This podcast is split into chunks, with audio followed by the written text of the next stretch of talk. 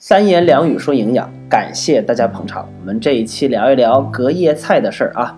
隔夜菜，很多家庭都会选择把它扔掉，因为为了健康考虑啊。还有一些家庭呢，呃，会认为隔夜菜没什么问题，第二天接着吃啊。到底隔夜菜该怎样吃？我们今天来聊一聊。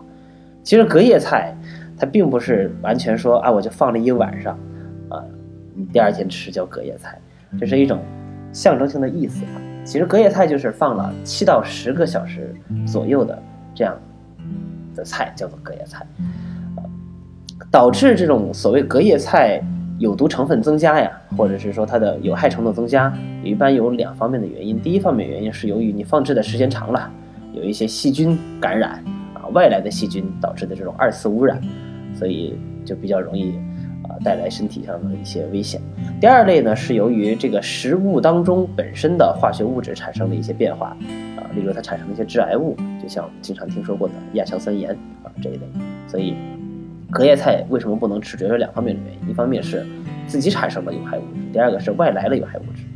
那么，哪些类型的隔夜隔夜菜最危险呢？首先我们要说的是这个绿叶菜最危险。也就是说，绿叶菜当中的亚硝酸盐含量是最高的，所以你如果放置一段时间之后，甭管是晚上放置还是白天放置，只要够了六七个小时、七八个小时，它的亚硝酸盐含量就会剧增。啊，那在整个的大蔬菜家庭里面，绿叶菜的亚硝酸盐含量是最高的，其次像一些瓜类的菜，啊，再次像一些啊，其次的是一些茎根茎类的菜，再是一些瓜类的菜。所以如果你想，第二天能不能吃？如果是瓜类的话，第二天有时候还能吃；但是如果是叶菜类，第二天是吃不了。啊，再说隔夜的海鲜也能够有可能损伤你的身体，例如是损伤你的肝脏。像这个螃蟹呀、鱼类呀、虾类这些海鲜，隔夜以后啊，它会产生一些蛋白质的降解物，这些蛋白质降解物会损伤你的肝脏、肾脏的功能。所以如果实在买多了，就把海鲜啊，生的海鲜啊，用包装袋把它包装好。放到冰箱冷冻，啊，以后再吃，不要一下子整太多啊，这不太好。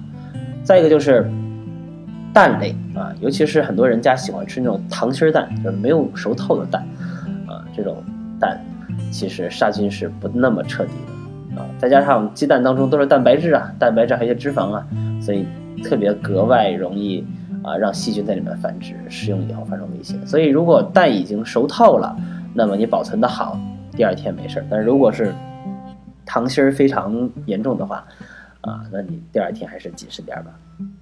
那么第第三个了啊，该了啊，第三个就是银耳和蘑菇，啊，甭管是野生的还是人工栽培的银耳和蘑菇，它都容易残留很多的亚硝酸盐，啊，硝酸盐啊，硝酸盐，这个尤其是野生的，我认为它更多。大家不要以为野生的就是好的，有一句话说的是这样的，说天然的并不一定是健康的。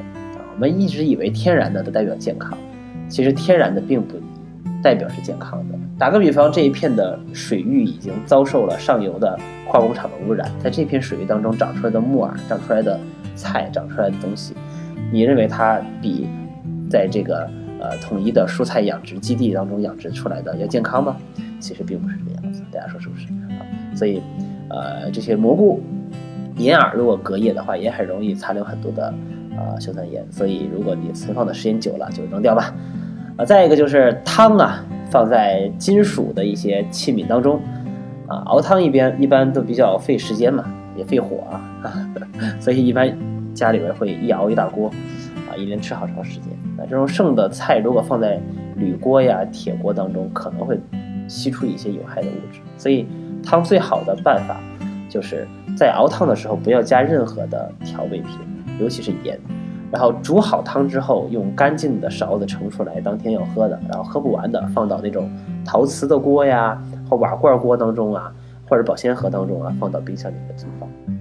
好了，那么以上就是我们今天要聊的这个关于隔夜菜的问题。所以，并不是所有的隔夜菜不能吃，我们一定要有正确的方法去吃啊，也不是说隔夜菜啊都一定能吃，都不是这个样子的啊。所以，通过今天的。